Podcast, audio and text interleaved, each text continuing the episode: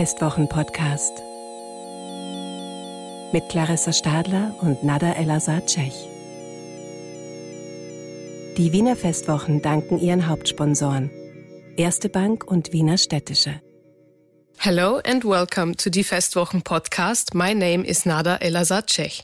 In 2017, the Air Force veteran reality winner was interrogated by the FBI. The NSA pointed to her after she leaked a classified document about Russian interferences with the 2016 presidential elections in the US. The well acclaimed play Is This a Room is a word for word reenactment of this 68 minute long interview. And about that, I'm going to speak to Tina Satter, the artistic director of the theatre ensemble Half Straddle. Good morning. Hi, good morning.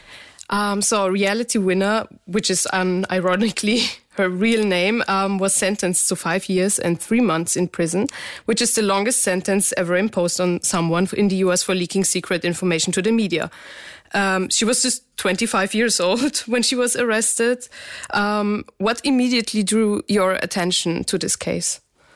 Um, well, it was actually the transcript itself that really got me intrigued way more in the case. Like, so this happened in the United States on June 3rd, 2017, but it really didn't get a ton of news attention. Mm-hmm, like, it got a right. teeny bit, but it was not something I had truly paid attention to. Like, there had been like a mugshot of this blonde girl in the paper, mm-hmm. but, and her name, of course, was really memorable.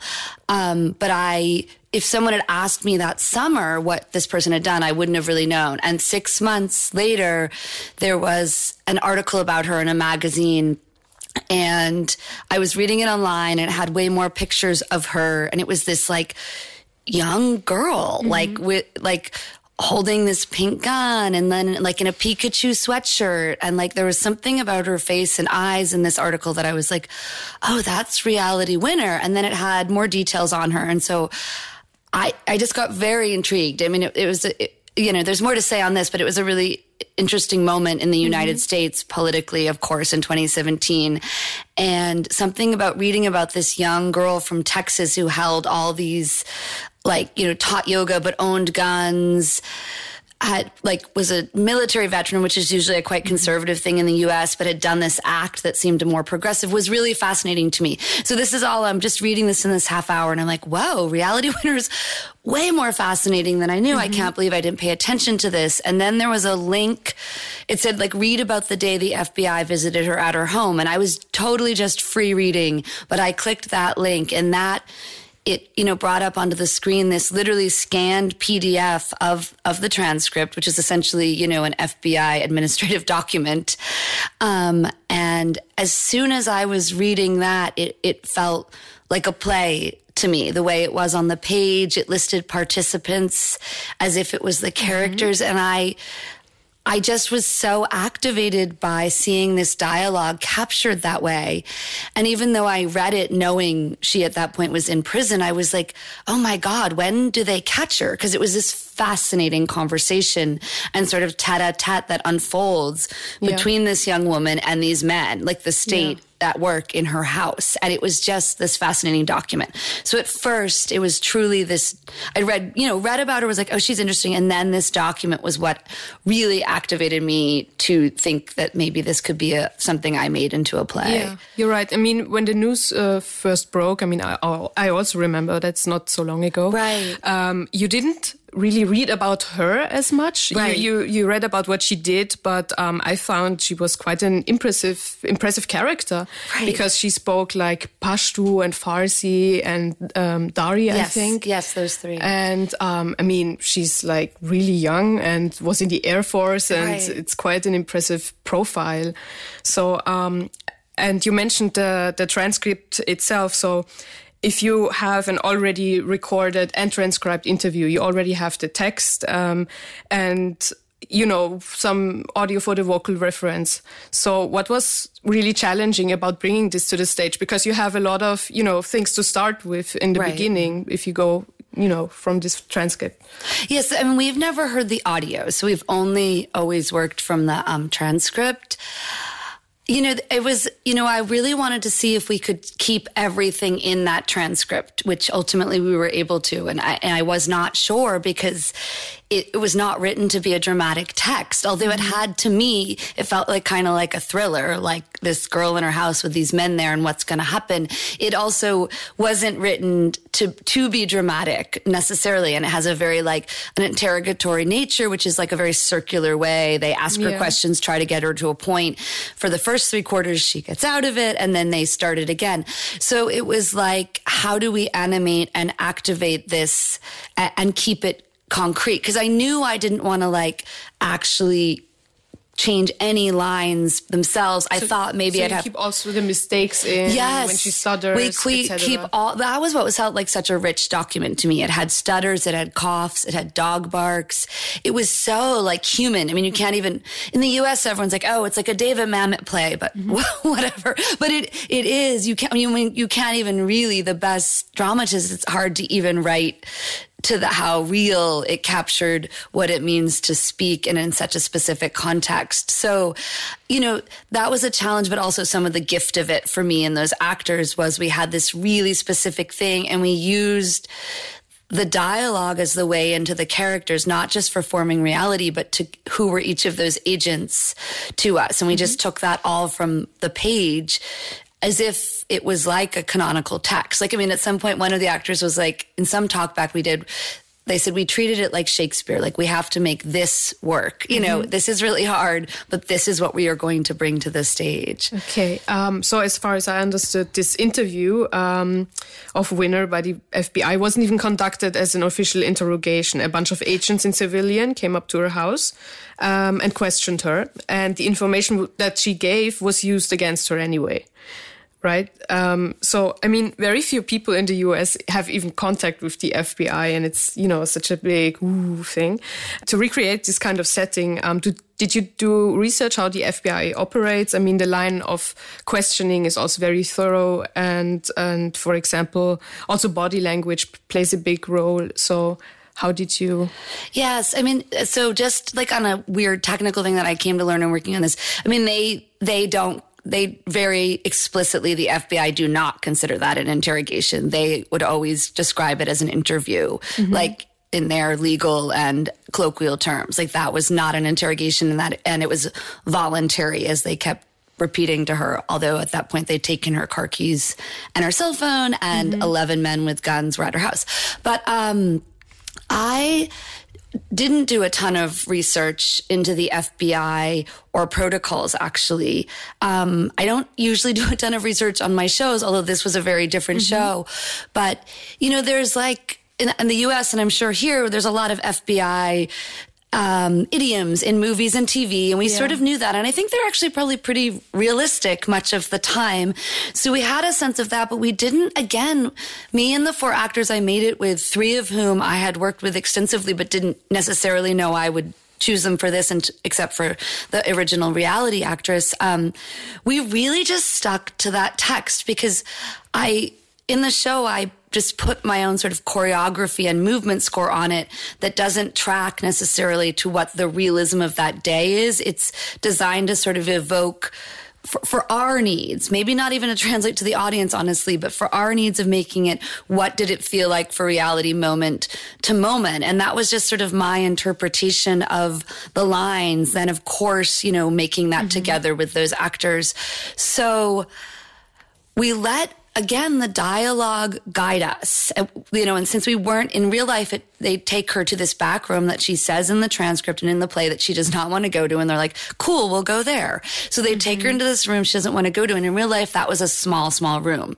So that would so have been the, the title. Is yes, yes, is um, totally referencing the. I think we don't actually know. Although her mom eventually told me that was a great title because she hated that room. Mm-hmm. She truly hated it. But um, so once I wasn't going to set it in a literal space, you know, it got it was more abstracted in a certain way, but so we back to treating the dialogue and the actors also do a very naturalistic reading. I mean, they treat it realistically in terms of their relationships, the dialogue, in terms of what it means for a human being to say what they feel those lines are saying, mm-hmm. if that makes sense. So I think, you know, we've now had FBI people see, see it and you know say it, it's pretty spot on in terms of how they how okay. they act it. Um, so yeah, I did. It wasn't a ton of research. I mean, we looked.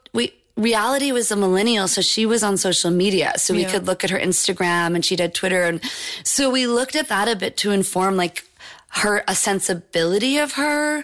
And we couldn't find anything about the agents themselves. But mm-hmm. so yeah again we just sort of really stuck to that script and let it guide us so the you, transcript. you said you spoke to her mom. Did you also reach out to her or didn't was wouldn't that be possible? Um we started working on the show in fall 20 i mean in winter 2018 at which time she was in prison um, we were not, I did not speak to reality in any form until mm-hmm. she was released from prison in June 2021, a year ago, almost literally a year ago, like a year and a week ago. Um, she, ex- the original actress, Emily Davis, who originated the um, reality winner role, had a few letters back and forth with her to prison, but it was really hard to get in touch with her even mm-hmm. through the, there would be like a different protocol of how you could write depending on the prison she was in. And it was really hard. So they had a teeny bit of back and forth, but it was, not about, we never asked her, what was that day like? Mm-hmm. Like, so Emily was sort of more like, Hey, I'm playing you in this play. How are you doing? Like a little more like pen pals. Um, and it wasn't now though, in the past year, I've spoken to her much more. I've spoken to her much more explicitly about it, what it was like, etc. So, um, and that's really fascinating to hear now. I feel, but we didn't, I didn't really want to be beholden to her emotional yeah. truth of it weirdly. So it was this amazing gift that her and her family let us do this. They always knew what we were doing, but they didn't ever ask us how we were doing it. It was just this really amazing gift of them trusting us, even though they didn't know us. And then they saw it the first night it ever happened in New York City in January 2019. And they felt, they were like, I think it was traumatic for them, but they felt that we had honored reality and who she was. And yeah, we did that. She hasn't seen it. She's never seen it. Yeah. But we didn't try to even play up who she was. We just tried to stick to this integrity of the transcript. And I think her personality really comes through mm-hmm. in that. So, yeah. Yeah, interesting. Um, do you think that the play helped her case, or was there also criticism about, you know, adapting this sort of document? um, to the stage? You know, it's interesting. I in a in a way, I, it has helped get her some attention because of how little attention she got for the case itself. The play got attention. It moved off Broadway, then it went to Broadway. I don't know if this is still true, but for a period of time, if you Google reality, our play comes up as much as any other news of her. Mm-hmm. So, and I know there aren't any yeah. like longer interviews of her. Hardly. I mean, sixty yeah, minutes. She yes, because she couldn't, of course, speak for a while. Yeah. But even then, she just sits so strangely in the U.S. Um, news cycle. You know, not like a Snowden or a Chelsea Manning who've mm-hmm. gotten much more. So and I know from sharing it with audiences who've come up after and been like, oh my gosh, we didn't know about this person or we didn't actually know about the Espionage Act. I mean, so it's definitely been, you know, that's the kind of fascinating thing we never intended. I didn't know what it would do. I was just really interested in the transcript and how it, it as a document of theater in America and that when we were working on it. But, um, yeah, and I don't, you know, we haven't there is sort of a history of verbatim theater in the US too. So I think instead of criticism of it, people just sort of situate it there more. It's like, oh, mm-hmm. oh, okay, this sits in a history of verbatim yeah. um, work.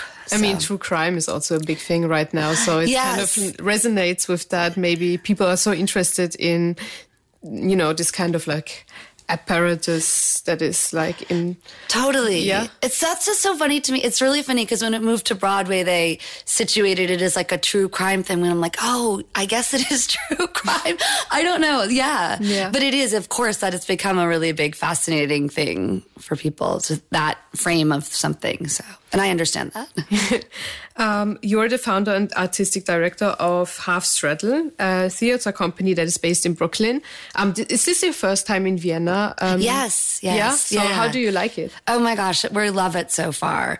One actor in the company, Pete Simpson, has been to this festival before with the company Elevator Repair Service mm-hmm. a couple times um, in years past, but we're it's been amazing. Like we've loved the city and the festival is really exciting and the space is beautiful. So um, yeah, it's really very cool part of getting making work to be then in, in these kind of conversations with these big European festivals. It feels like really meaningful discourse and exciting other mm-hmm. artists that often we don't get to see, but are people we've heard of or have seen here and there. So um, yeah, it's we're really excited and always proud to get to be in these places in Vienna. We're really into it, and hopefully mm-hmm. get to do more this week.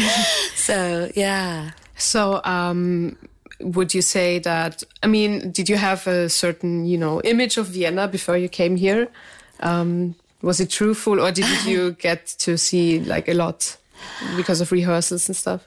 Um, I haven't gotten to see a ton. I, I mean, there's like a beauty to the city and the little bit I've seen just walking between our very lovely hotel and um, the museum complex that I, you know, has this European thing that feels so different than New York. And I don't know. I mean, it's honestly, I have like a, my Vienna no, I in the US like study abroad is like a really big thing. Mm-hmm. And so years ago when I was in college, I studied in Ireland, mm-hmm. but my best one of my best friend and roommate studied in Vienna. I never came we never visited, but uh, so I have this like years, like she's like, I go to the opera and it's like a dollar. like, so I have this view of Vienna literally from my older friend, um, going, coming here years ago. But, um, you know, it's been a weird few years and we didn't know about touring you know, we had, we, we used to tour a lot, then of course pandemic. Yeah. And I think all, all, of a sudden we were tour, we, this was set to go and I had sort of been, I actually been in a few other work projects and I almost was like, got on the plane and then I'm like, I'm in Vienna. I hadn't even really mm-hmm. prepped in my brain the way I yeah. might have. I mean, you still jet lagged as you mentioned. yeah. So yeah, but it's, yeah, it's I've truly always really amazing to be here. So excited for a few more days to hopefully see some more things. Yeah. I mean, great. And for the listeners, Half Straddle will be on stage with Is This a Room from June 13th to 16 in Halle G in the Museumsquartier. Tickets and more information about the play can be found online on the Festwochen website. Tina, it was so great to have you here. Good luck with the final rehearsals. Thank you so much and it was wonderful to talk with you. Thanks. Das war der Festwochen-Podcast. Wir verabschieden uns aus dem Studio Wunderbar. Die Signation stammt von Ursula Winterauer. Danke fürs Zuhören und bis zum nächsten Mal.